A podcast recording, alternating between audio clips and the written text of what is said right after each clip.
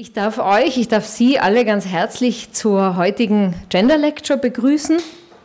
Ähm, es ist schon der vierte Vortrag im Rahmen unseres diesjährigen Schwerpunktes, in dem es um das Thema Gender und Digitalisierung geht. Und es sind bisher schon unterschiedliche wichtige Themen besprochen worden, auch sehr aktuelle Themen natürlich, wie zum Beispiel Online-Rassismus und Sexismus, digitale Plattformen und die Krise der sozialen Reproduktion oder auch eben digitale Medienstrategien rechter AkteurInnen in Bezug auf ihre antifeministischen und demokratiefeindlichen Inhalte. Heute ist Bianca Prietl bei uns zu Gast und sie haltet einen Vortrag über ähm, das Geschlecht der Dataifizierung, Macht, Wissen im digitalen Zeitalter.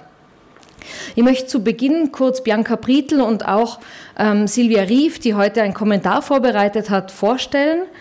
Bianca Prietl ist eine promovierte Sozial- und Wirtschaftswissenschaftlerin, die an der Schnittstelle von Gender Studies und Wissenschafts- und Technikforschung arbeitet. Ähm, sie hat seit Anfang des Jahres eine Professur an der Universität Basel, eben für Geschlechterforschung mit einem Schwerpunkt auf Digitalisierung. Ihre Forschung fokussiert auf das Verhältnis von digitalen Datentechnologien, ähm, Wissen und Geschlecht als Macht- und Herrschaftsverhältnisse. Und sie untersucht zum Beispiel, wie ähm, algorithmische Entscheidungssysteme, die ja immer so vermeintlich objektiv wirken, gesellschaftliche Herrschaftsverhältnisse reproduzieren. Mehr werden wir dazu dann ohnehin im Vortrag hören. Und ich freue mich an der Stelle schon sehr, dass du heute hier bist und dass wir ähm, ja, dir zuhören dürfen und danach diskutieren dürfen. Silvia Rief ist vom Institut für Soziologie ähm, der Universität Innsbruck. Sie hat in London promoviert, ist aber jetzt schon seit bald 20 Jahren, habe ich gesehen, hier. Genau, ihre Forschungsschwerpunkte liegen in den Bereichen der Konsumsoziologie und Kultursoziologie, aber auch Stadt- und Raumsoziologie und in der Geschlechterforschung. Und auch dir an der Stelle schon vielen Dank ähm, für das Kommentar, das im Anschluss an den Vortrag in die Diskussion überleiten wird. Und eine letzte kurze Vorbemerkung. Das Ziel unserer Veranstaltungen ist es hier immer, also der Gender Lectures ist es, ähm, gesellschaftlich relevante Themen aus der Perspektive der Geschlechterforschung zu diskutieren. Und wir wünschen uns eben in der Diskussion viele interessierte Nachfragen und Wortmeldungen und Anmerkungen, die eben eine solche Diskussion voranbringen. Ganz kurz nur möchte ich an dieser Stelle auf den Code of Conduct der Universität Innsbruck verweisen, nachdem weder aggressives noch sonst ungebührliches Verhalten akzeptiert wird. Genau, aber in diesem Sinne, also in der Hoffnung auf einen, eine interessante Diskussion nach deinem Vortrag, darf ich dir jetzt das Wort übergeben und freue mich schon sehr.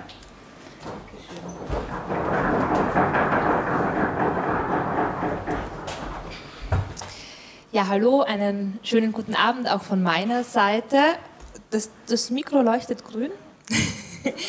ähm, also nochmal, ähm, hallo und schönen Abend. Ähm, vielen Dank für die Einladung und ähm, danke auch für die Organisation dieser spannenden Reihe. Ich habe ähm, vorher schon mal geschaut und jetzt auch nochmal gehört, Sie haben sich schon mit ganz tollen ähm, Themen befassen dürfen. Und ich, kann, ich hoffe, ich kann heute nochmal ein anderes Schlaglicht auf das Verhältnis von Gender und Digitalisierung werfen. In ähm, meinem Vortrag werde ich das Thema aus einer wissens- und techniksoziologisch informierten Perspektive aufgreifen und genauer ähm, werde ich in rationalitäts- und machtkritischer Manier den zunehmenden Einsatz von digitalen Technologien zur Wissensproduktion und Entscheidungsfindung in den Blick nehmen. Und was ich damit fragen möchte, ist, wie der in digitalen Technologien für objektivierte Zugriff auf die soziale Welt, der in der Regel datenförmig strukturiert ist, gesellschaftlich sehr voraussetzungsvoll, aber auch folgenreich ist, wie er als zugleich machtförmig und machtvoll verstanden werden kann und wie diese Machtwissensrelationen auch vergeschlechtlicht sind. Ähm, analytisch beziehe ich mich hierfür zum einen auf ähm, Michel Foucaults Ausführungen zum Zusammenhang von Macht und Wissen, um eben danach zu fragen, mit welchen Weltzugängen, Wahrheitsregimen, aber auch Denkformen Entwicklung und Einsatz von digitalen Technologien verknüpft sind. Und zum anderen beziehe ich mich auf die Arbeiten der feministischen Science and Technology Studies, insbesondere Überlegungen von Donna Haraway, die schon in den 1980er Jahren betont hat, dass technische Apparate ganz aktiv daran beteiligt sind, was wir wie wissen können und dass diese Technologien eben auch entgegen verbreiteter Neutralitätsannahmen mit gesellschaftlichen Herrschaftsverhältnissen verflochten sind. Die Technologien, auf die ähm, ich hier fokussieren möchte, sind digitale Technologien wie algorithmische Entscheidungssysteme oder KI, die im Kern als Datentechnologien verstanden werden können. Das heißt, sie sind ähm, ganz zentral darauf an und ausgelegt, mit Daten zu operieren und ihre Funktionsweisen hängen auch entscheidend von diesen Datensätzen ab, die sie zu verarbeiten haben. Ich werde dazu gleich jetzt äh, nochmal auch ein bisschen was sagen werden nämlich digitale Datentechnologien zur Wissensproduktion eingesetzt. Also das so der Gegenstand, der mich interessiert.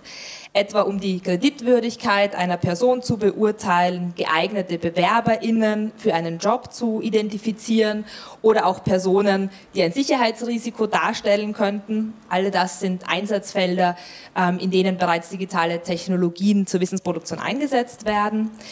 Ähm, in all diesen Fällen lässt sich die zugrunde liegende Logik oder Funktionsweise sehr vereinfacht ähm, wie folgt beschreiben.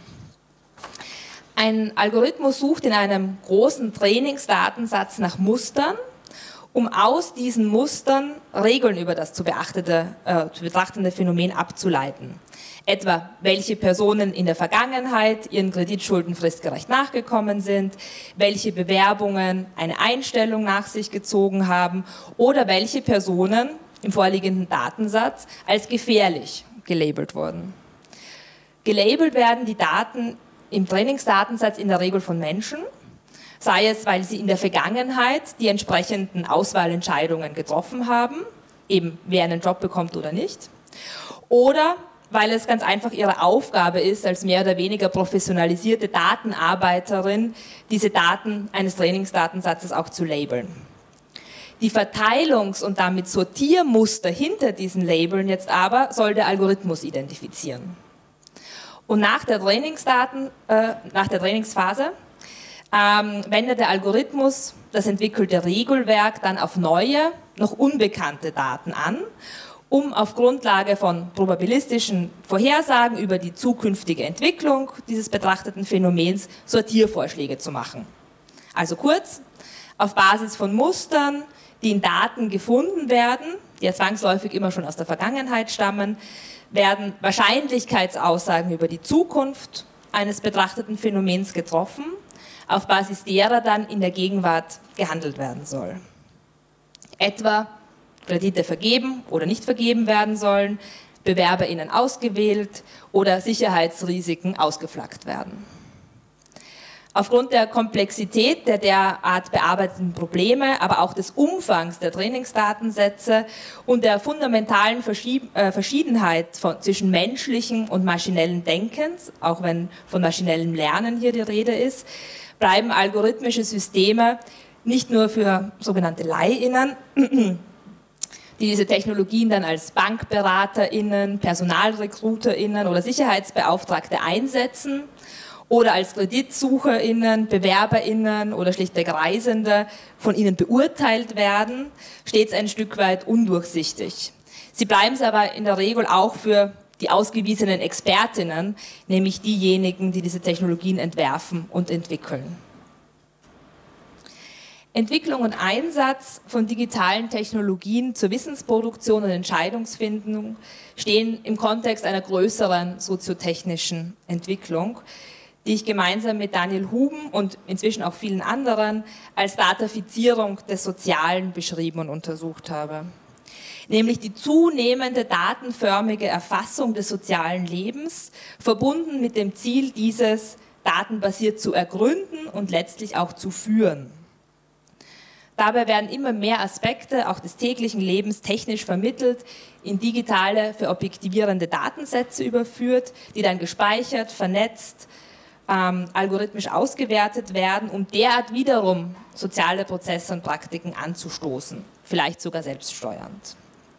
Steffen Mau konstatiert diesbezüglich pointiert, dass sich die Gesellschaft auf den Weg zur datengestützten Dauerinventur macht, in dem immer mehr gesellschaftliche Phänomene vermessen, durch Zahlen beschrieben und beeinflusst werden. Der gesellschaftliche Wille zur Datafizierung, um mit Jürgen Link zu sprechen, begründet nun in Kombination mit technischen Fortschritten, insbesondere im Bereich der automatisierten Generierung, dezentralen Speicherung sowie algorithmischen Auswertung von Daten, eine historisch einmalige Akkumulation, Vernetzung, aber auch Nutzung von Daten zur Wissensproduktion und Entscheidungsfindung. Deren Potenziale und Risiken lange Zeit oder zunächst unter dem Stichwort Big Data, zuletzt verstärkt unter Verweis auf Data Analytics oder Data Science diskutiert werden. Vor diesem Hintergrund möchte ich nun, ich habe es eingangs schon mal gesagt, den Blick darauf richten, welche Weltzugänge, Wahrheitsregime und Denkformen eigentlich mit digitalen Datentechnologien verknüpft sind, um dadurch auch besser zu verstehen, wie der datenförmige Zugriff auf die soziale Welt vergeschlechtlicht ist und welche vergeschlechtlichten Machteffekte er entfaltet. Mir scheint es eine sowohl geschlechterforscherisch interessante, aber auch gesellschaftspolitisch notwendige Auseinandersetzung. Ähm, denn wie die exemplarisch vorhin schon ausgerufenen Beispiele schon angedeutet haben, werden digitale Datentechnologien nicht nur in immer mehr Bereichen der Gesellschaft als Informations- und Entscheidungsunterstützung oder Grundlage eingesetzt, mit dem Versprechen, immer effizientere und was mir ganz besonders wichtig scheint, auch gerechtere Ergebnisse zu garantieren. Seit Jahren publik werdende Fälle sogenannter Biases aber ähm, ziehen diese Hoffnungen doch recht stark in Zweifel.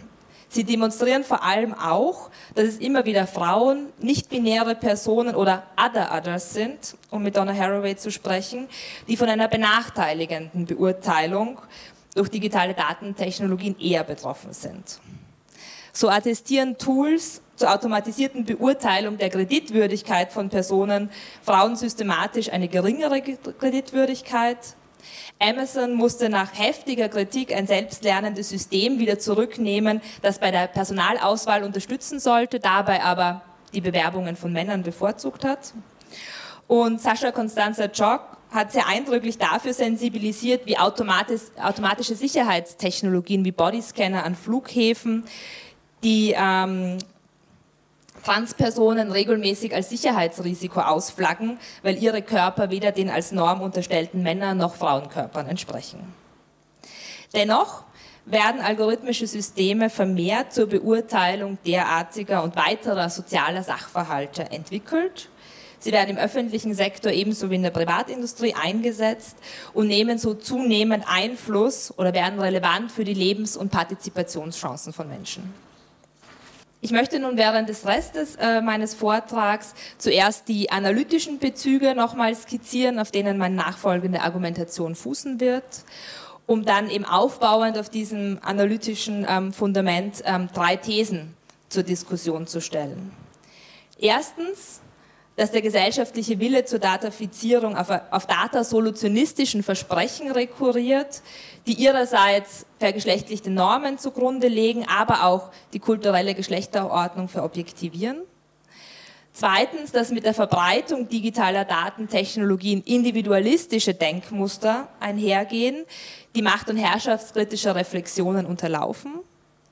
Und drittens, dass die Datafizierung des Sozialen sich der normativen Kraft des Innovativen bedient, dabei jedoch gleichzeitig an die Tradition männlicher Technikwissenschaften anschließt.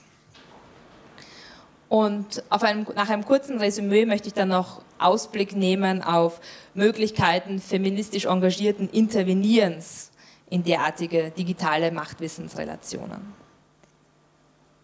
Um nun digitale Datentechnologien als historisch sehr spezifische Techniken der Wissensproduktion einer Machtanalyse zuzuführen, ähm, beziehe ich mich heute ähm, ganz zentral auf die Arbeiten Michel Foucaults und Donna Haraways.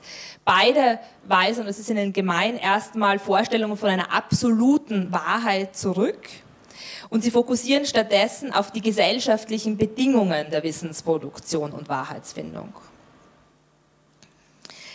Mit Foucault lässt sich vermutlich wie mit kaum jemand anderen eine Wissensanalyse als Machtanalyse betreiben, denn die Fragen des Zusammenspiels von Macht und Wissen durchzieht sein gesamtes Övre. Für Foucault besteht dabei auch keine Äußerlichkeit zwischen Wissenstechniken und Machtstrategien, weshalb die Analyse der in einer Gesellschaft bevorzugten Techniken und Verfahren der Wahrheitsfindung für ihn ganz untrennbar mit der Machtfrage verbunden ist.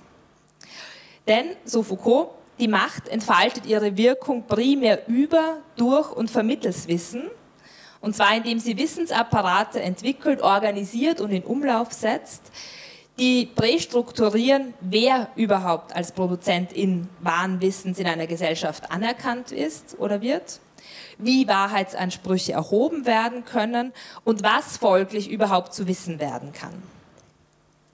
Mit seinem Begriff des Machtwissens lenkt er den Fokus von Machtanalysen also auf die epistemische Ebene und damit darauf, wie in einer Gesellschaft Erkenntnissubjekte, Wahrheitsansprüche, aber auch Modi der Wahrheitsfindung reguliert werden.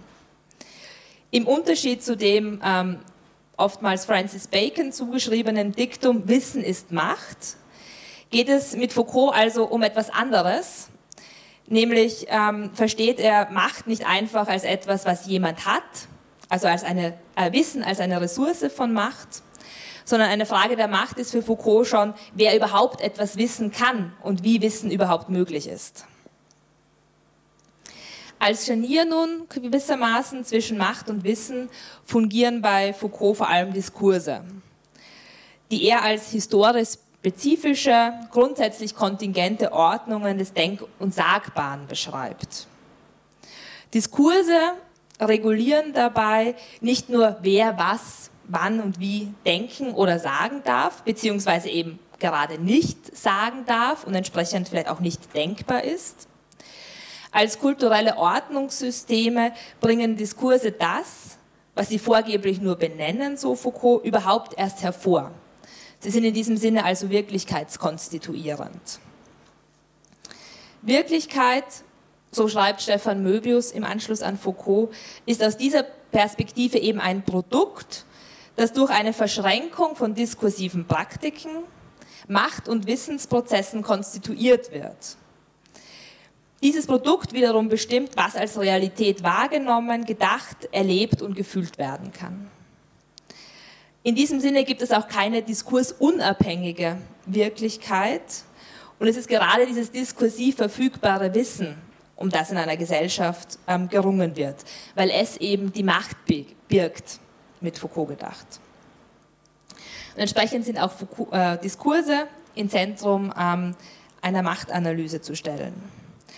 Ähm, wobei, und damit möchte ich nochmal zu einem zweiten zentralen Begriff im Machtwissenszusammenhang kommen, Foucault, gerade in seinen späteren Schriften, einen produktiv dezentralen Machtbegriff anlegt indem er eben betont, dass Macht nicht nur repressiv ist, sie unterdrückt nicht nur, sie schränkt nicht nur ein, sondern sie ist zutiefst produktiv, sie bringt Wirklichkeit erst hervor. Und sie ist insofern dezentral, als Foucault sie losgelöst von Individuen oder konkreten AkteurInnen denkt. Ähm, er denkt die AkteurInnen eben als, nicht als UrheberInnen der Macht, Macht ist auch kein Besitztum, sondern sie ist für ihn vielmehr der Gesamteffekt aller gesellschaftlichen Verhältnisse. Sie gilt für ihn in all, als in allen Beziehungen eingelassen, als Ursprung und zugleich Ergebnis von Differenzierungen, die sozialen Beziehungen zugrunde liegen. Ähm, in seinen späteren Schriften ähm, betont Foucault auch, dass es auch nicht diskursive Elemente einer Wissensordnung gibt. Es könnten also auch technische Artefakte sein. Ähm, er richtet seine analytische Aufmerksamkeit, aber nicht auf diese nicht diskursiven Elemente. Dies ist nun anders bei Donna Haraway. Sie hat sich schon in den 1980er Jahren vor dem Hintergrund der damals noch neuen Informations- und Kommunikations-, aber auch Bio- und Reproduktionstechnologien mit technischen Artefakten und ihrer Bedeutung für die Produktion von Wissen befasst. Haraway entwickelt dabei einen zugleich objektivitäts- und herrschaftskritischen Blick auf technowissenschaftliche Wissensproduktion, indem sie technische Artefakte als bedeutsame AkteurInnen in Prozessen der Wissensgenerierung ernst zu nehmen fordert. Mit ihrem Konzept des situierten Wissens dekonstruiert sie nicht nur herkömmliche wissenschaftliche Objektivitätsvorstellungen und betont ja, in geradezu diametraler Gegenüberstellung, dass jedes Wissen lokal, partikular und verkörpert, eben situiert ist. Sie weist damit auch moderne Vorstellungen wissenschaftlicher Rationalität und Objektivität als Resultat eines neutralen Blicks von nirgendwo als einen God-Trick zurück. Und betont stattdessen, dass eben alle Erkenntnissubjekte in ganz konkreten, sich überlagernden kapitalistischen, postkolonialen und patriarchalen Herrschaftsverhältnissen verortet sind. Und dass sie nur von diesen Positionen aus sehen, erkennen und sprechen können wer entsprechend aus welcher gesellschaftlichen Position heraus spricht, ist also nicht nur bedeutsam, sondern ganz grundlegend für die damit verbundenen Wissens- und Wahrheitsansprüche. Als Vordenkerin ähm, neomaterialistischer Perspektiven auf Wissenschaft und Technik, wie sie seit einigen ähm, Jahren ganz intensiv ähm, auch in der feministischen Theoriebildung diskutiert werden, betont Haraway zudem die Eigensinnigkeit und Handlungsfähigkeit von technischen Artefakten die sie als Teil von körperlichen Apparaten der Wissensproduktion versteht. Und als solche prästrukturieren sie, was überhaupt wie gesehen, erkannt und entsprechend zu wissen werden kann. Am Beispiel von Visualisierungstechnologien wie Mikroskopen oder Satellitenkameras konstatiert sie entsprechend, dass diese Augen der modernen Wissenschaft als aktive Wahrnehmungssysteme ganz spezifische Sichtweisen etablieren und sensibilisiert so dafür, dass eben unterschiedliche Technologien auch ganz unterschiedliche Möglichkeiten des Weltzugangs begründen und in diesem Sinne eben aktiv an Erkenntnisgewinnung beteiligt sind. Gleichzeitig steht Donovan Haraway auch in der Tradition des historischen Materialismus und problematisiert damit auch die Entstehungs- und Verfügungskontexte dieser wissensproduzierenden Technologien. Oftmals ihren Ursprung in der Kriegsindustrie und betont so, dass auch Technik in gesellschaftliche Herrschaftsverhältnisse eingelassen ist. Anhand ihrer prominenten Analysefigur der Cyborg sensibilisiert sie sowohl für die konkrete materielle Gestalt von Technik als auch für die Symboliken, Normen und Werte, die der Entwicklung, Ausgestaltung und Nutzung von Technik zugrunde liegen. Haraway erklärt damit Wissenschaft und Erkenntnisgewinnung zu ganz unauflöslich verschränkten Orten der gesellschaftlichen Aushandlung, Fortschreibung oder potenziell auch Auflösung von Herrschaftsverhältnissen. Vor dem Hintergrund dieser analytischen ähm, Perspektiven möchte ich nun nochmal fragen, und ich wiederhole nochmal die Fragestellung, mit welchen Weltzugängen, Wahrheitsregimen und Denkformen nun Entwicklung und Einsatz digitaler Datentechnologien einhergehen. Und wie sich eben der verobjektivierte, datenförmige Zugriff auf die soziale Welt ähm, als machtförmig verstehen kann und wie er auch vergeschlechtlicht ist, welche vergeschlechtlichten Dimensionen er aufweist. Um dieser Frage nachzugehen, werde ich mich zum einen auf einschlägige Forschungsliteratur beziehen, aber auch auf unterschiedliche ähm, eigene empirische Studien insbesondere meine diskursanalytischen Arbeiten zu den Versprechen, die Big Data begleitet haben oder die Einführung von Big Data begleitet und legitimiert haben. Ein Projekt, das ich gemeinsam mit Stefanie Reible durchgeführt habe zur akademischen Etablierung von Data Science im Dachraum, eben als ein Beispiel für eine aktuelle Institutionalisierung datenwissenschaftlicher Verfahren der Wissensgründung, als auch auf Analysen von KI, Ethik, Richtlinien und Standards, die gegenwärtig die dominierende Form annehmen, wie eigentlich auch kritisch sich mit digitalen Datentechnologien und ihren Ergebnissen ähm, gesellschaftlich auseinandergesetzt wird. Auf dieser Basis ähm, möchte ich dann die drei Thesen, ähm, die quasi übergeordnet ähm, zu diesen empirischen Studien stehen, zur Diskussion stellen. Und wie Sie sehen werden, hängen auch all diese drei Thesen ähm, miteinander zusammen, aber ich werde ähm, sie getrennt präsentieren. Erstens, der gesellschaftliche Wille zur Datafizierung basiert auf datensolutionistischen Versprechen, die ihrerseits auf vergeschlechtlichte Normen rekurrieren und im datenförmigen Zugriff auf die soziale Welt auch die kulturelle Geschlechterordnung verobjektivieren. Diskurse, die Entwicklung und Einsatz von digitalen Datentechnologien begleiten und legitimieren, gründen ganz zentral auf datensolutionistischen Versprechen. Diese bestehen aus wenigstens zwei Elementen. Zum einen der Vorstellung, dass Daten ein Informations- und Innovationspotenzial inhärent ist, dass es nun mittels digitaler Datentechnologien und Analysen zu heben gilt, um so neue Erkenntnisse und Wissensfelder zu begründen. Das zeigen beispielsweise ähm, Auszüge aus Studiengangsbewerbungen für Data Science Studiengänge. Prototypischen Ausdruck findet diese Vorstellung auch in der deutungsmächtigen Metapher, ähm, die vielleicht allen hier im Raum schon mal begegnet ist, ähm, wonach Daten das Öl des 21. Jahrhunderts wären. Daten werden dabei immer wieder zu einer vorfindbaren, quasi natürlich vorkommenden Ressource erklärt, die es bloß zu bergen gilt, um sich die damit verbundenen Gewinne anzueignen. Die erhofften Profite aus der Nutzbarmachung von Daten nehmen nun das leitet zum zweiten Element der datensolutionistischen Versprechen über, vor allem die Form von wissensbasierten Problemlösungen an.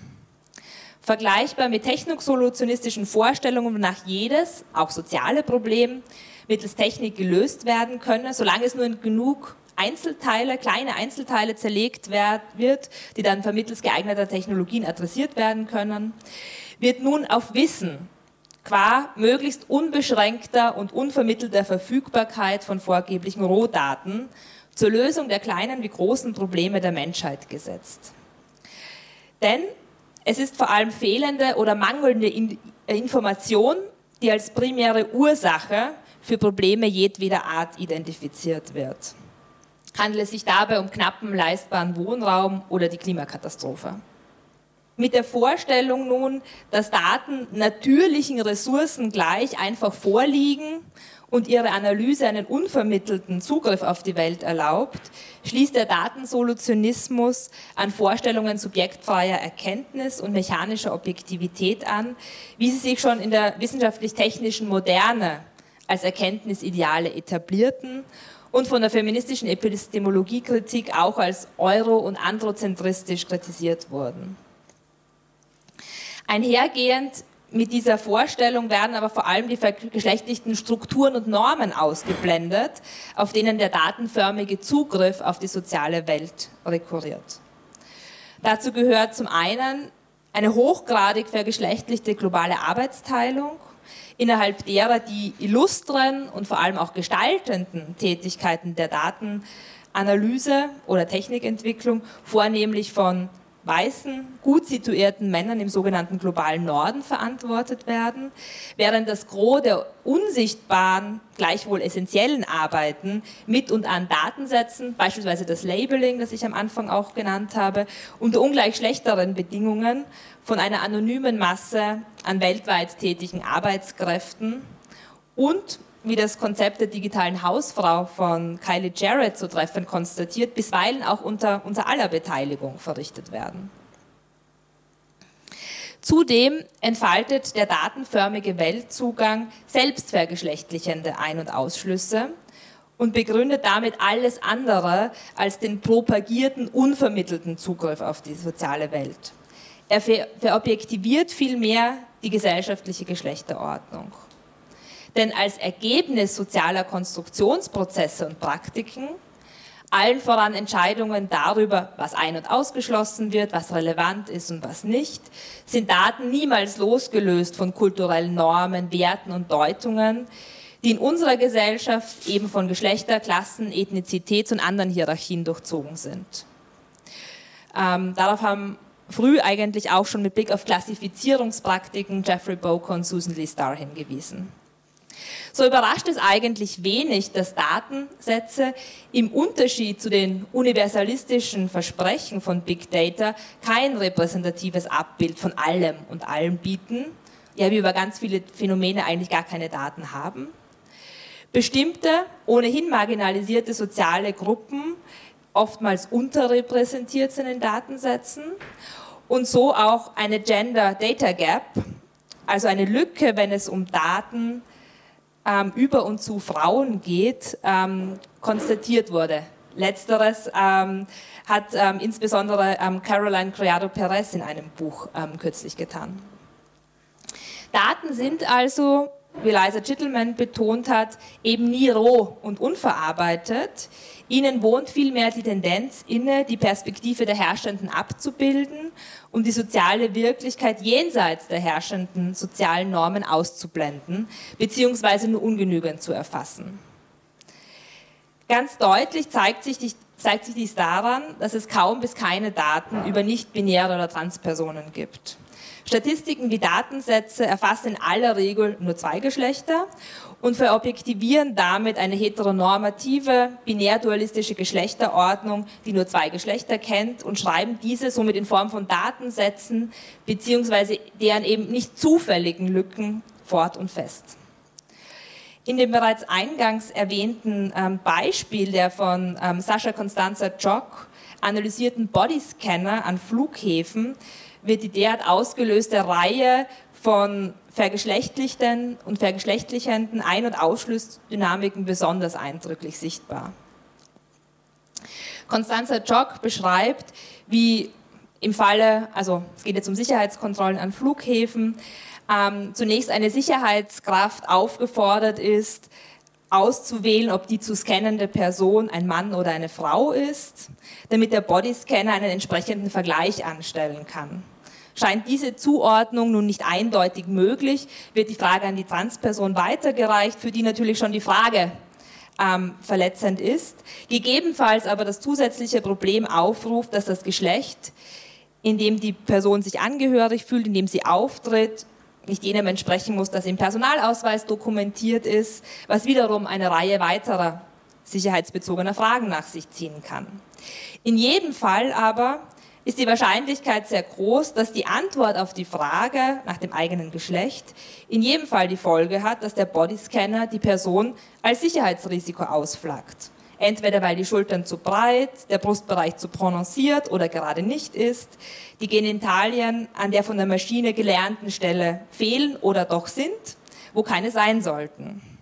Kurz, die Körper von Transpersonen werden von automatisierten Bodyscannern nur allzu rasch als abweichend von den als Norm erlernten Männer- und Frauenkörpern identifiziert und die Personen so als potenzielles Sicherheitsrisiko ausgeflaggt, was dann wieder eine ganze weitere Reihe an, ähm, an Prozeduren initiiert, die natürlich nicht allein deshalb verletzend sind, weil sie immer wieder die eigene Geschlechtlichkeit als problematisch oder gar falsch zur Disposition stellen.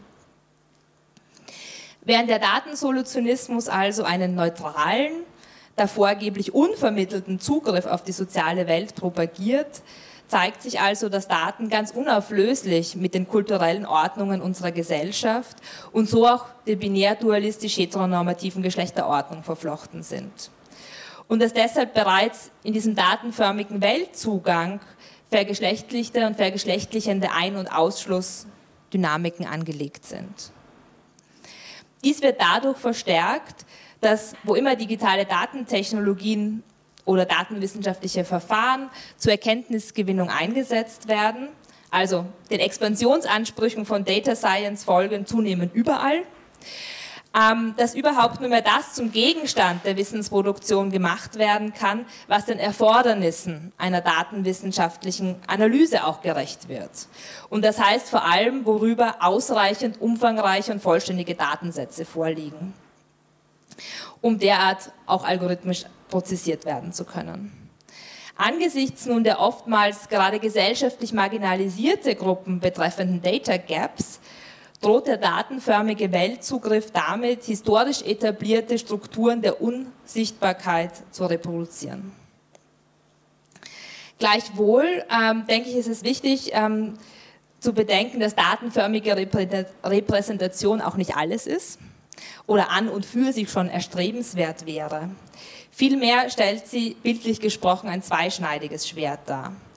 Denn während in vor allem kommerziellen digitalen Technologien ähm, und dafür notwendige Datenbanken marginalisierte Personengruppen oftmals unterrepräsentiert sind, stehen sie umgekehrt oft im Fokus von datenbasierten Kontrolltechnologien, also vor allem im administrativen oder sicherheitspolitischen Kontext, wie Virginia Eubanks herausgestellt hat. Diskussionen um datenförmige Repräsentation müssten deshalb immer auch den Einsatz- und Verfügungskontext der entsprechenden Datensätze, aber auch Datentechnologien berücksichtigen und sich eben konkret auf Einzelfall bezogen ähm, der Frage, ähm, wem nützt es, gewissermaßen stellen. Damit möchte ich zur zweiten These kommen. Ähm, mit der Verbreitung digitaler Datentechnologien greifen individualistische Denkmuster Raum, die macht- und herrschaftskritische Reflexionen und Interventionen zugunsten von Positionen einer vorgeblichen technischen Neutralität unterlaufen. Ob schon Daten und der datenförmige Zugriff auf die Welt als neutral gehandelt werden, zeugt doch die steigende Zahl von Ethikinitiativen davon, dass sie auch als ein Ort der gesellschaftlichen Verhandlung von ethischen Fragen mittlerweile angesehen werden.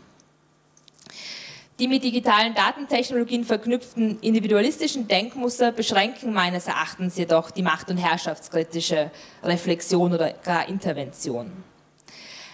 Ein solch individualistisches Denken liegt schon den skizzierten datensolutionistischen Versprechen zugrunde, die in der Regel ähm, sehr euphorisch technikoptimistische Positionen aufgreifen und nun eben vor allem auf die Ebene des Wissens beziehen. Dabei sind es, ähm, wie ich ausgeführt habe, vor allem die in digitalen Datentechnologien begründeten Möglichkeiten der Erkenntnisgewinnung, in die Hoffnungen auf eine Lösung der Probleme dieser Welt gesetzt werden. Im Unterschied dazu wird etablierten mediierenden Instanzen, also allen voran staatlichen oder politischen Institutionen, mit großer Skepsis begegnet. Wohingegen durchaus Allianzen mit privaten, nicht zuletzt kapitalistischen Organisationen eingegangen werden. Und dieser Schulterschluss gewissermaßen, so analysiert auch Ulrich Brinkmann mit Blick auf agile Methoden in der digitalisierten Arbeitssteuerung, gründet vor allem auf einer Abkehr von dem Kollektiven oder von Kollektivität allgemeiner, bei gleichzeitiger Betonung von, Individu äh, von Idealen des, der Individualität, der Meritokratie in Kombination mit der vorgeblich apolitischen Forderung, sich auf rein sachliche Probleme und deren Lösung zu fokussieren, verstellt der individualistisch verfasste Datensolutionismus geradezu den Blick auf Machtasymmetrien, Interessenskonflikte, Ungleichheitsstrukturen. Ausgeblendet bleiben auch die Kommodifizierung und kapitalistische Strukturierung von Daten, aber auch die ungleichen Voraussetzungen der Auswertung und Nutzung von Daten. Anders formuliert kommen macht- und herrschaftskritische Reflexionen in der individualistisch angelegten Betrachtung der Datafizierung des Sozialen nicht in den Blick. Ähm, dies zeigt sich ähm, besonders deutlich, wenn man sich die möglichen oder eher favorisierten Handlungs-, politischen Handlungsoptionen anschaut. Vor allem in dem vor, ähm, ja, weit verbreitet mittlerweile Ruf nach Ethik, der sich in Ethikstandards, Richtlinien und Boards ähm, realisiert. Hier werden vor allem moralphilosophische Positionen aufgegriffen, die immer wieder einzelne schlechte Algorithmen, ähm, Bugs ähm, in den Technologien oder auch schon mal menschliche Fehler als sprichwörtliche schwarze Schafe in den Blick nehmen und als ursächlich verantwortlich für die jeweiligen Fehler oder Probleme, beispielsweise algorithmische Biases, identifizieren und entsprechend deren Korrektur als Lösung fordern. Damit wird nicht nur an der Hoffnung festgehalten, dass objektiv neutrale Erkenntnis doch noch möglich ist, dass Daten die Wirklichkeit doch korrekt abbilden könnten, wenn denn nur alle Fehler behoben werden.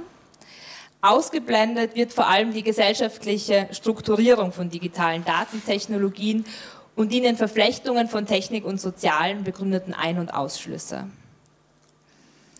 Diese Form des Umgangs mit den Verwerfungen im Gefolge des Einsatzes digitaler Technologien steht so auch den meines Erachtens notwendigen, viel grundsätzlicheren Auseinandersetzungen darüber im Wege, was sich denn im Rahmen einer auf digitalen Datentechnologien gründenden Wissensordnung überhaupt erfassen und folglich wissen lässt und wo wir als Gesellschaft auf einen solchen datenförmigen Weltzugriff zurückgreifen wollen und wo wir das einfach auch nicht wollen. Drittens, die Datafizierung des Sozialen bedient sich der normativen Kraft des Innovativen, schließt dabei jedoch an die Tradition männlicher Technikwissenschaften an. Entwicklung und Einsatz digitaler Datentechnologien werden oft mit Insignien des revolutionären, transformativen oder auch disruptiven belegt. Und dabei wird der datenförmige Zugriff auf die soziale Welt immer wieder als innovativ und zugleich auch avancierter ausgewiesen. Dies zeigt sich ganz ähm, eindrücklich am Beispiel der akademischen Institutionalisierung von Data Science, ähm, Studiengängen wie Professuren sowohl in den Studiengangsbeschreibungen als auch in Interviews mit Data Science ProfessorInnen wird wiederholt versprochen, dass Data Science noch brachliegende Informations- und Innovationspotenziale für Wissenschaft und Wirtschaft bergen würden, dass sie gänzlich neue Wissensfelder erschließen oder zumindest die Grenze des bisher zu Wissenden hinausschieben. Dabei werden datenwissenschaftliche Modi der Erkenntnisgewinnung nicht einfach nur als neu präsentiert, ähm, die symbolische Assoziation mit Innovativität verknüpft ihren Einsatz mit der von Werner Rammert schon herausgestellten normativen Kraft des Innovativen in der Gegenwartsgesellschaft. Also innovativ zu sein, gereicht dann schon als Begründung und Legitimation dafür, erstrebenswert und verfolgenswert zu sein und erlaubt so auch die Datafizierung des Sozialen ähm, zu legitimieren. Zugleich setzen die Diskurse, die digitale Datentechnologien begleiten und legitimieren, aber auch auf recht altbekannte Topoi und Strategien. Konkret weisen sie sehr große Ähnlichkeiten auf mit jenen diskursiven Strategien, die sich auch ähm, als konstitutiv für die Technikwissenschaften im deutschsprachigen Raum ähm, erwiesen haben oder als solche rekonstruiert wurden. Neben dem bereits skizzierten Datensolutionismus, der im Grunde das technosolutionistische Topois nun in abgewandelter Form aufgreift, zählt hierzu auch gerade dieses spannungsgeladene Changieren zwischen Theorie und Praxis, Wissenschaft und echter Welt, wobei sich Data Science zum einen von einer vorgeblich weltfremden Wissenschaftlichkeit etablierter Disziplinen distanzieren um zugleich einen Platz im Zentrum empiristisch verstandener Wissenschaft für sich zu beanspruchen. Unter Verweis auf die eigene Orientierung an echten Problemen, nämlich außerhalb des akademischen Elfenbeinturms, greifen sie den technikwissenschaftlichen Anspruch, Welt zu gestalten, auf und verknüpfen ihn auch mit so einem pragmatistischen Erkenntnismodell, demzufolge sich die Ergebnisse der eigenen Arbeit, sprich Datenanalyse, eben zuvor das in der außerakademischen Praxis bewähren müssen. Polemisch formuliert ähm, findet diese Selbstpositionierung auch Ausdruck in dem vom ehemaligen Chefredakteur des Tech-Magazins Wired 2008 ausgerufenen End of Theory, beziehungsweise den ähm, weiteren Ausführungen Who knows why people do what they do? The point is they do it and we can track and measure it with unprecedented fidelity. Die symbolische Nähe nun zu technikwissenschaftlichen Rationalitäten ist gerade auch aus einer Geschlechterperspektive und vor dem Hintergrund des symbolisch-strukturellen Dominanzverhältnisses von Technik und Männlichkeit bedeutsam. So stellt sich die Frage, inwiefern Data Science als ein äh, männlich vergeschlechtlichtes Wissensfeld etablieren. Unsere eigenen Forschungen geben hierzu erste empirische Anhaltspunkte. Strukturell besehen sind Data Scientists im deutschsprachigen Raum in der Mehrheit Männer, sowohl auf der Ebene der ProfessorInnen und damit FachvertreterInnen, aber auch auf der Ebene der Studierenden und damit der späteren ExpertInnen für die Analyse großer Datensätze. Dieser Befund steht in einem Spannungsverhältnis, möchte man Meinung zu den offensiven Inklusions- und Diversitätsbekundungen, die wir in den Interviews mit Data Science Professorinnen antreffen, die aber ihrerseits an keiner Stelle ähm, ein reflexives Verhältnis zu den eigenen fachlich-beruflichen Rationalitäten einnehmen. Das ist wiederum wenig verwunderlich, da letztere ja gemeinhin als neutral und damit unabhängig von Geschlechterfragen gelten. Die für die InterviewpartnerInnen unerklärliche Geschlechtersegregation im eigenen Fach lässt sich vielleicht dadurch verstehen, wenn man einen Blick auf die fachlich-berufliche Konstituierung von Data Science wirft.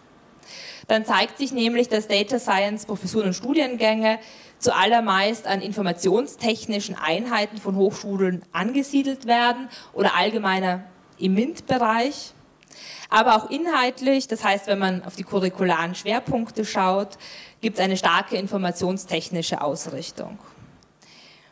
Informatik nun ist im deutschsprachigen Raum ihrerseits strukturell wie symbolisch mit Männlichkeit assoziiert, sodass sich mit dieser organisationalen wie inhaltlichen Nähe der Data Science zur Informatik auch eine vergeschlechtlichte Zugangsbarriere zu implementieren scheint. Wenn datenwissenschaftliche Verfahren der Erkenntnisgewinnung nun weiter Verbreitung finden und auch in Disziplinen, gesellschaftliche Bereiche Einzug halten, die bislang vielleicht weniger oder gar nicht männlich vergeschlechtlicht waren, etwa im Zuge des Aufstiegs von Digital Humanities innerhalb der Geisteswissenschaften, wird noch zu beobachten sein, inwiefern hier männliche Erkenntnisideale Einzug halten und was es für die Geschlechterverhältnisse in diesen Bereichen bedeutet. Ich habe mit Blick auf Datensolutionismus, symbolische Anleihnahme an der Tradition von Technikwissenschaften und individualistischen Denkmustern argumentiert, dass die Datafizierung des Sozialen mit vergeschlechtlichen, mit vergeschlechtlichten Macht-Wissensrelationen einhergeht. Deren vergeschlechtlichtende Effekte sich sowohl auf der Strukturebene der AkteurInnen zeigen, nämlich darin, wer in einer auf digitalen Datentechnologien gründeten Wissensordnung als Erkenntnissubjekt gegebenenfalls favorisiert wird, als auch auf der epistemischen Ebene dessen, was vermittels des datenförmigen Zugriffs auf die soziale Welt gewusst werden kann, beziehungsweise welche Unsichtbarkeiten produziert werden. Donna Haraway ähm, die ich ja eingangs oder ähm, länger zitiert habe, verdanken sich nun nicht nur Hinweise auf die Herrschaftsförmigkeit von technowissenschaftlichen Entwicklungen. Sie hat in, äh, in diesen Entwicklungen auch stets das Potenzial gesehen, die Konstruktion von Welten zu ermöglichen, die in geringerem Maße durch Achsen der Herrschaft organisiert sind. Diese Überlegungen möchte ich nun abschließend aufgreifen, um über feministisch engagiertes Intervenieren in Datenpraktiken nachzudenken. Mona Singer hat in ihrer feministischen Wissenschaftskritik für ein engagiertes Wissensschaffen plädiert.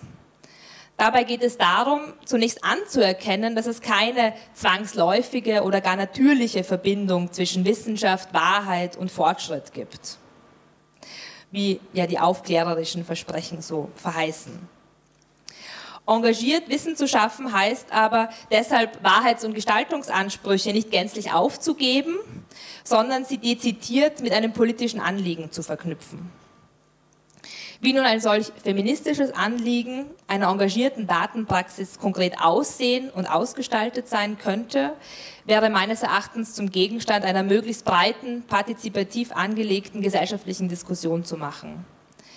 Dabei müsste eben mit Blick auf die gegenwärtig raumgreifende Datafizierung des Sozialen unter anderem auch der Frage nachgegangen werden oder sich der Frage gestellt werden, wer sich an der Produktion von Wissen diesen Kontexten überhaupt beteiligen kann, wessen Stimme Gewicht hat und welche Instrumente, seien sie eben kognitiv oder materieller Art, dafür überhaupt legitimerweise eingesetzt werden können.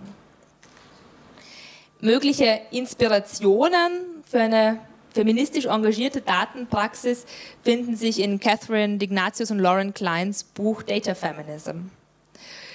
Ähm, sie sammeln neben kritischen Auseinandersetzungen mit Daten auch ähm, Beispiele für eben feministische datenwissenschaftliche Praktiken.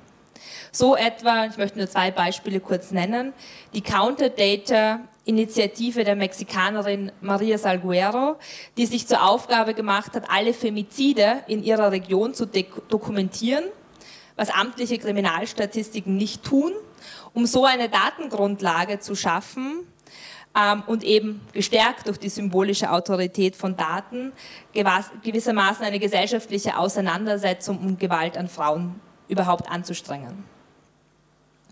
Ein anderes Beispiel für eine feministisch engagierte Datenpraxis sind auch Versuche, Geschlecht in einer Weise statistisch abzufragen und zu erfassen, die queertheoretisch-dekonstruktivistischen Einsichten ernst nimmt. Ähm, und hier gibt es ein Beispiel ähm, aus der Abfrage von Positive Voices, das ist eine repräsentative Umfrage unter HIV-PatientInnen in England und Wales, ähm, die von ähm, Public Health England entwickelt wurde und eben sich darum bemüht, nicht-binäre Geschlechtsdaten zu sammeln. Und Sie sehen die, ähm, ja, die, das Abfragemuster ähm, und wie versucht wird, hier nochmal andere als binäre Geschlechtsdaten überhaupt ähm, zugänglich zu machen. Damit möchte ich ähm, für Ihre Aufmerksamkeit danken und also freue mich zuerst auf den Kommentar und dann ähm, Ihre Nachfragen und Kommentare. Danke.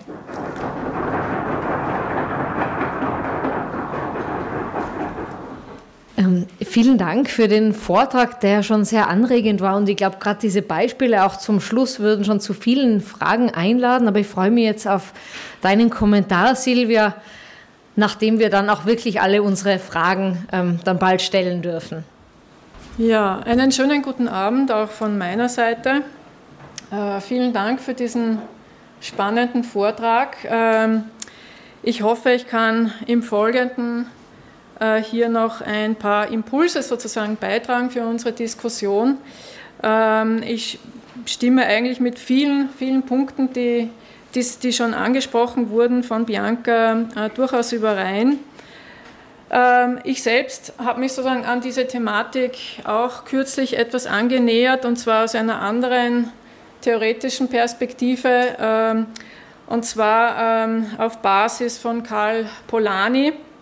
Ähm, werde es jetzt aber nicht äh, so entfalten hier. Äh, es gab ja sozusagen, oder es gibt ja diese Debatten ähm, äh, über, ja, die, die wir jetzt sozusagen führen, über Datafizierung und ähm, was sozusagen mit den Daten passiert und wie sie eingesetzt werden, auch für Gesellschaftssteuerung, für politische Steuerung äh, das hat äh, irgendwie auch eine längere Geschichte. Und äh, Karl Polanyi hat sich beispielsweise in den 1920er Jahren mit dem sogenannten Socialist Accounting oder der sozialistischen Wirtschaftsrechnung befasst und mit der Frage, wie Gesellschaften sich sozusagen eine, eine Buchhaltung ähm, anlegen können. Also sozusagen buchhalten oder inventarisieren, was in der Wirtschaft passiert, was gesellschaftlich passiert äh, und wie man das in einer emanzipatorischen Art und Weise tun kann, also im Hinblick auf bestimmte gesellschaftspolitische Ziele, die in seinem Fall eben äh, sozialistische Ziele waren. Wo er sich im Übrigen eben von Otto Neurath abgegrenzt hat, ein sehr äh, bekannter ähm, Wissenschaftsphilosoph und Soziologe, Ökonom, äh, der ihm sehr dafür plädiert hat, statistische Daten nutzbar zu machen, äh, um eben so einen Überblick über äh, Gesellschaft und Wirtschaft zu erhalten und der ja auch bekannt wurde mit seinen Innovationen im Bereich der Bildstatistik.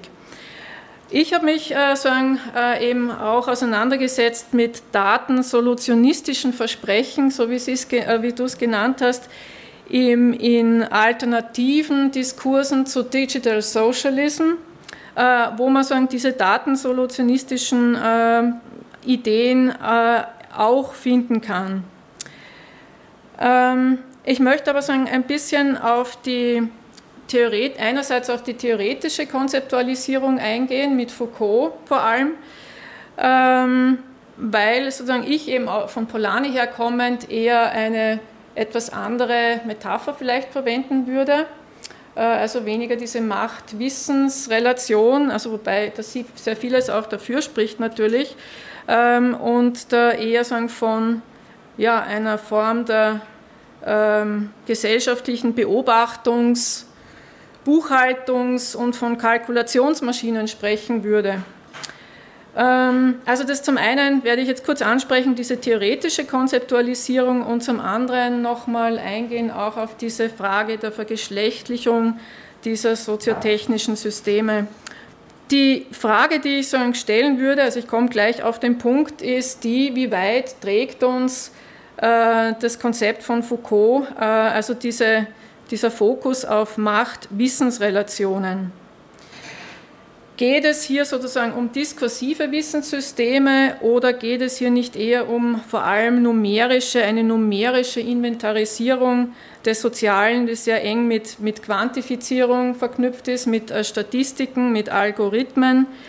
ähm, und in welcher, äh, ja, ist es sozusagen, warum ist es wichtig, hier von Wissen zu sprechen? Ähm, was, was trägt das sozusagen hier tatsächlich bei?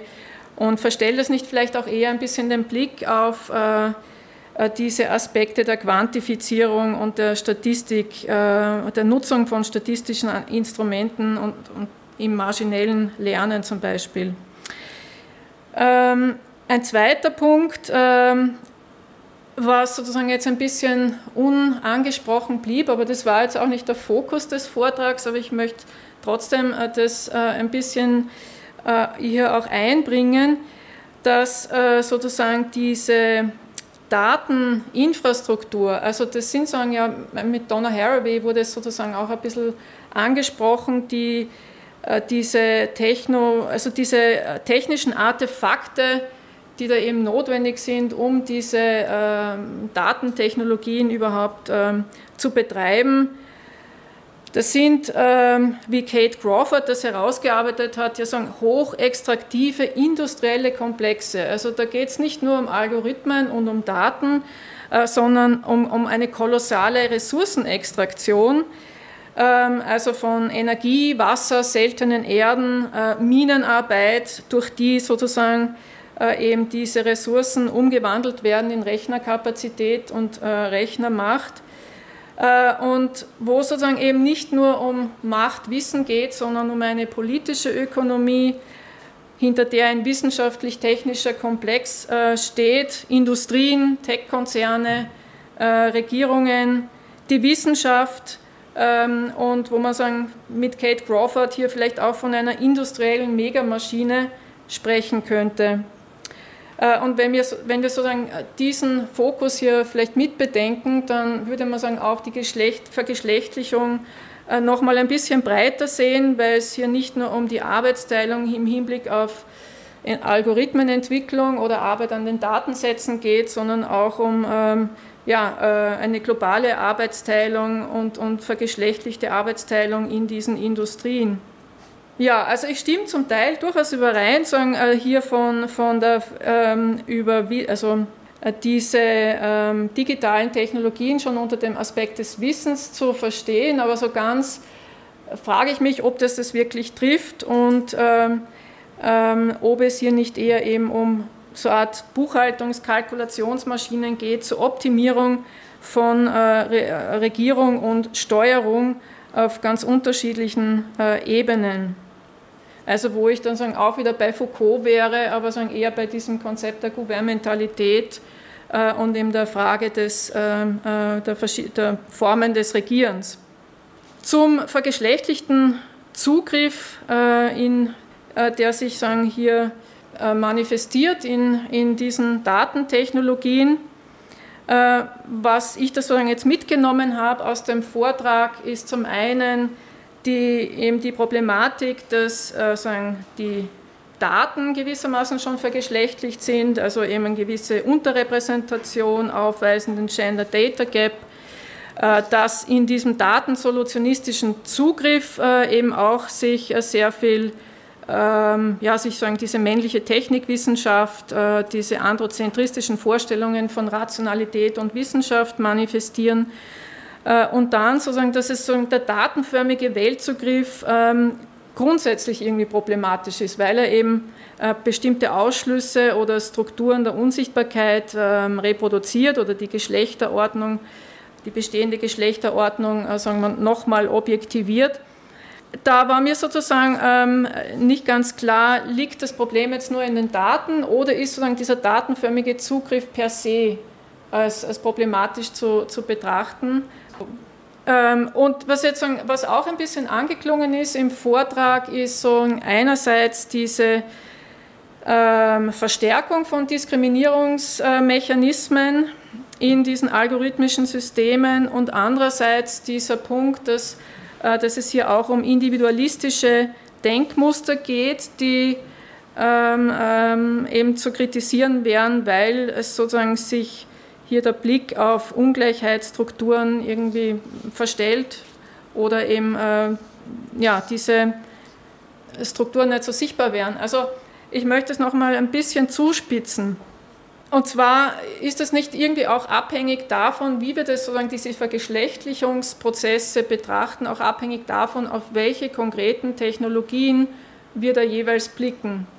Ähm, ich möchte sozusagen mit, mit zwei Beispielen ähm, äh, kurz illustrieren. Also Kate Crawford hat sich ja auch intensiv mit, mit dem maschinellen Lernen äh, auseinandergesetzt und äh, wie da sozusagen sich Vergeschlechtlichung, aber nicht nur ähm, Prozesse der Vergeschlechtlichung ähm, äh, manifestieren, sondern auch äh, ein paar andere Aspekte, die, glaube ich, sehr wichtig sind.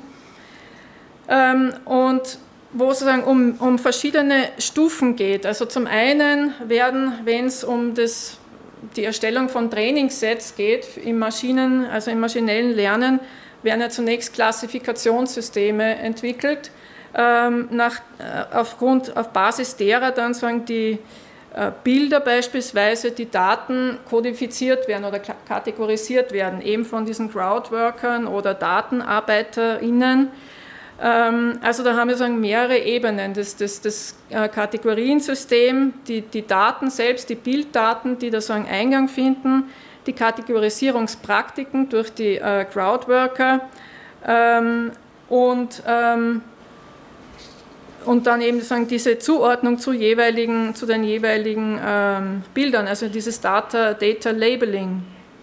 Und was, was äh, hier eben herausgearbeitet wurde, ist einerseits eben, wie sich hier äh, binäre Geschlechterkategorien in diesen Klassifikationssystemen eben abbilden, zum einen, aber auch wie äh, sagen, verschiedenste soziale Kategorien äh, sozusagen epidermalisiert werden, also wieder sagen, auf, die, auf die Körper äh, projiziert werden, so als würden uns die Körper Aufschluss geben über ja, den sozialen Status, den beruflichen Status und, und vieles andere. Also das Gesicht wird gewissermaßen wieder zu unserem Schicksal. Also hier, hier kommt es, glaube ich, zu einem gewissen äh, Rückfall in althergebrachte Muster der Menschenklassifizierung äh, und äh, auch der Biologisierung äh, verschiedener äh, Kategorien.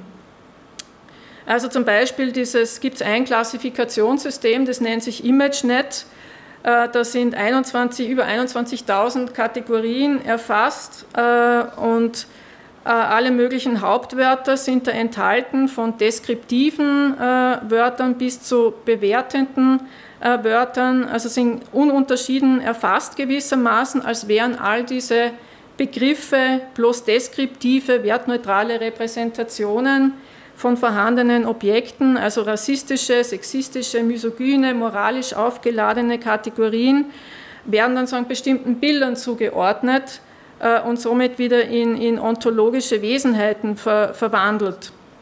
Also es, äh, bis hin zu, zu, beruflichen Kategorien, die man dann sozusagen an Körpern wieder, wieder festmacht. Also das geht, glaube ich, hier nochmal über die Vergeschlechtlichung auch hinaus, diese, diese sich selbst verstärkende Diskriminierung die, die Crawford hier äh, eben sehr gut beschreibt. Wenn man ähm, den Blick auf andere Technologien wendet, also Crawford beschäftigt sich da äh, vor allem mit der Entwicklung von Gesichtserkennung, Bilderkennung, Objekterkennung. Sie haben, oder du hast, Entschuldigung, Steffen Mau auch erwähnt, nicht, sozusagen die, seine Analysen vor allem über die Scoring-Techniken, äh, und die Metrisierung des Sozialen. Also gibt es auch sehr spannende äh, aktuelle Studien, die eher hervorheben, dass soziale, kategoriale Teilungen der Menschen in verschiedene Klassen äh, da ein bisschen erodieren, weil eben die Menschen, also die Personen nicht mehr auf Basis ähm, geteilter Merkmale in Kollektive, in Klassen eingeteilt werden, also etwa Risikoklassen bei, in Versicherungen, sondern eben äh, auf, Basis der Bewertung anhand hunderter Variablen äh, so einen individuellen numerischen Score äh, erhalten, der dann eben als Entscheidungsbasis für Preise, für Prämien, Kreditvergabe und so weiter herangezogen wird. Und hier wird sagen, eigentlich argumentiert, dass sagen, die, die bestehende Ungleichheitsordnung auf Basis bestimmter Strukturkategorien eher überlagert wird, weil es dann ganz vielfältige neue Kriterien äh, da plötzlich wichtig werden, für diesen Score und für die Chancen, die man dann jeweils eben äh, in verschiedenen Bereichen hat. Ähm, also ich hatte gestern ein Beispiel, äh, ein solcher Score gibt es, glaube ich, in Deutschland, den Schufa-Score, den man unter anderem braucht, um eine Wohnung anzumieten ähm, und äh, wo sagen, beispielsweise eine schwierige Lebensphase äh, dazu führen kann, dass man sagen, in diesem Score weit absinkt und man das über Jahre und Jahrzehnte sozusagen nicht aufholen kann ähm, und dass ein, allein eine schwierige Lebensphase ausreicht, um äh, dass man sagen, Benachteiligungen eben erfährt, selbst wenn das überhaupt kein, äh, in, in, im, zum aktuellen Zeitpunkt sozusagen kein wesentliches Kriterium mehr ist.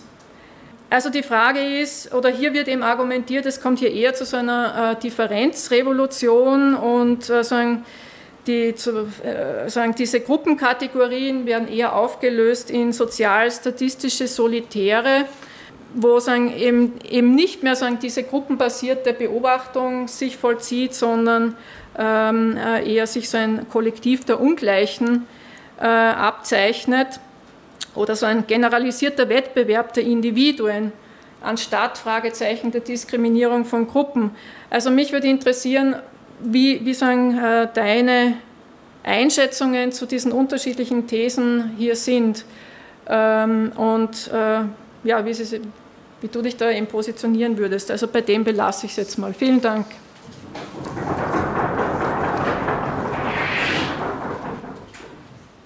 Ja, vielen herzlichen Dank. Ähm, es gibt jetzt die Möglichkeit, unmittelbar darauf zu äh, reagieren, auf diese vielen verschiedenen Gedanken und Anregungen. Und alle anderen dürfen sich in der Zwischenzeit schon überlegen, welche Fragen sie danach stellen möchten.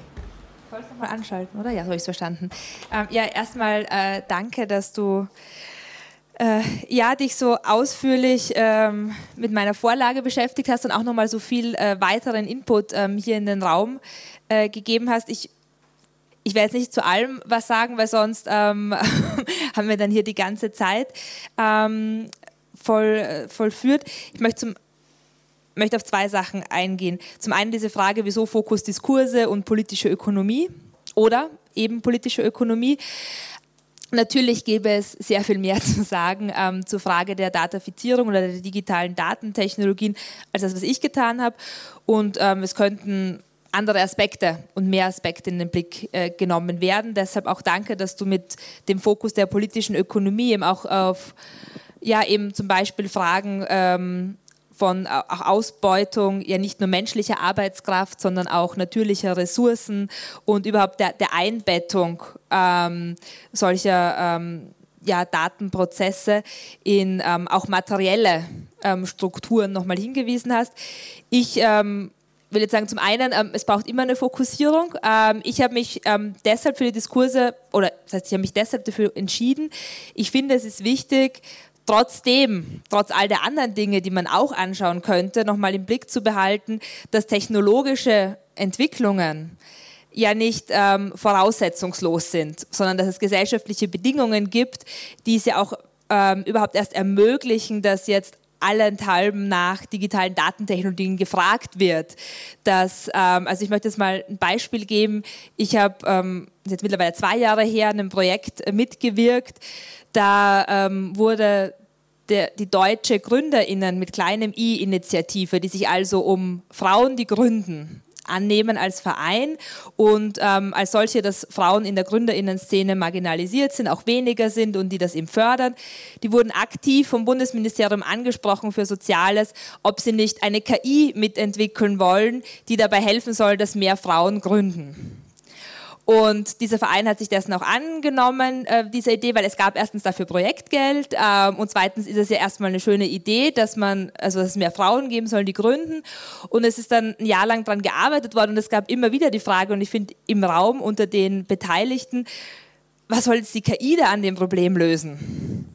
Also dass so wenig Frauen äh, oder weniger Frauen gründen und die Gründerinnen marginalisiert werden. Ich finde, es ist aber irgendwie vielsagend dafür, dass es ähm, an ganz vielen Ecken der Gesellschaft, ähm, so fast egal was das Problem ist, heißt, ähm, ja könnte da nicht irgendeine KI entwickelt werden, die das Problem löst, beziehungsweise dass es auch von politischen Institutionen dann eben extra Förderprogramme gibt und man bekommt halt jetzt Geld dafür, wenn man irgendwas mit Digitalisierung macht. Und insofern glaube ich, dass die Diskurse, die, die, die Vorstellungen, die über diese Technologien vorherrschen, das, womit sie verknüpft werden, eben schon bedeutungsvoll dafür ist, welche Techniken wir haben, wie, was wir uns vorstellen, was wir brauchen, was wir nicht brauchen, was die können.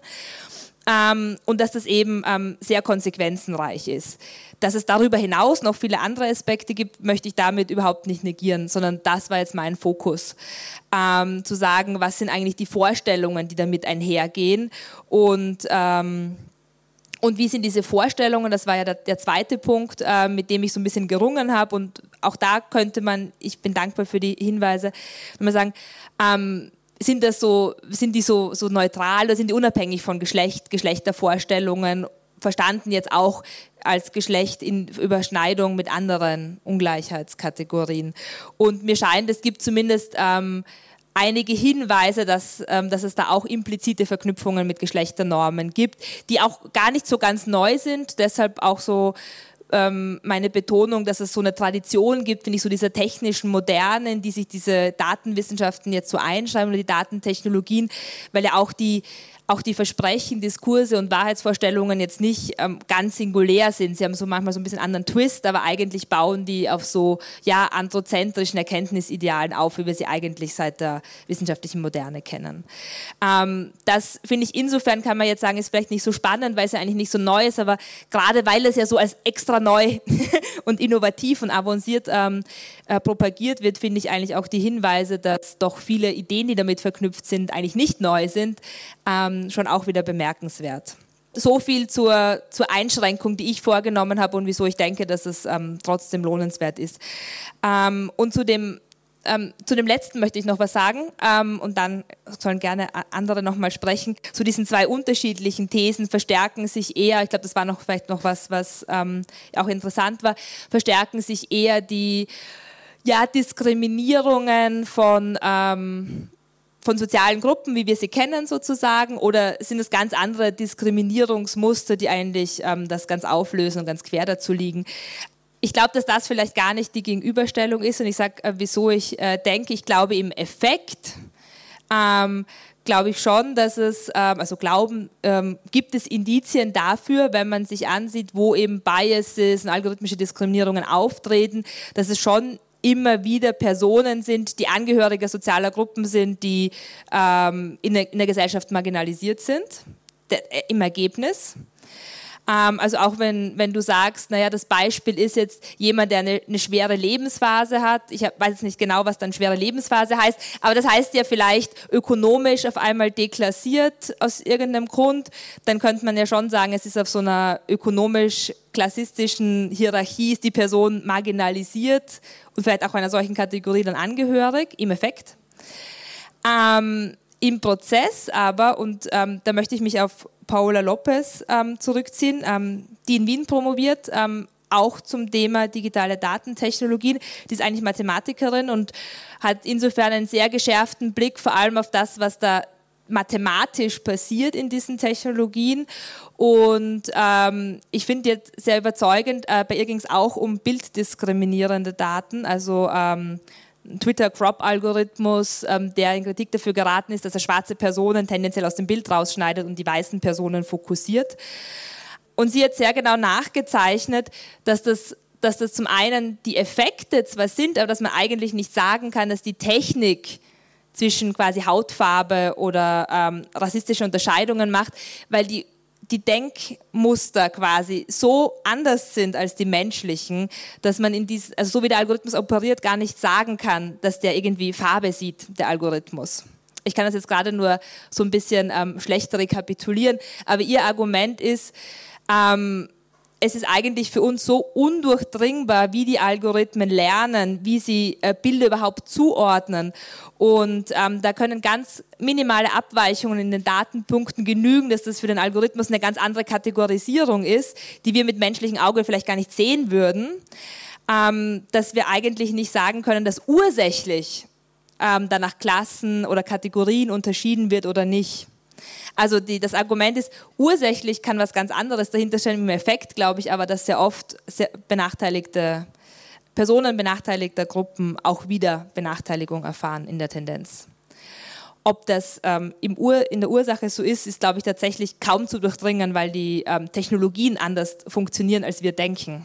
Das scheint mir im Moment ähm, überzeugend. Ja, sehr vielen herzlichen Dank an euch beide und vielen herzlichen Dank auch an unsere ZuhörerInnen auf Radio Freirad, von denen ich mich an der Stelle verabschieden möchte. Danke fürs Zuhören und auch bis zum nächsten Mal.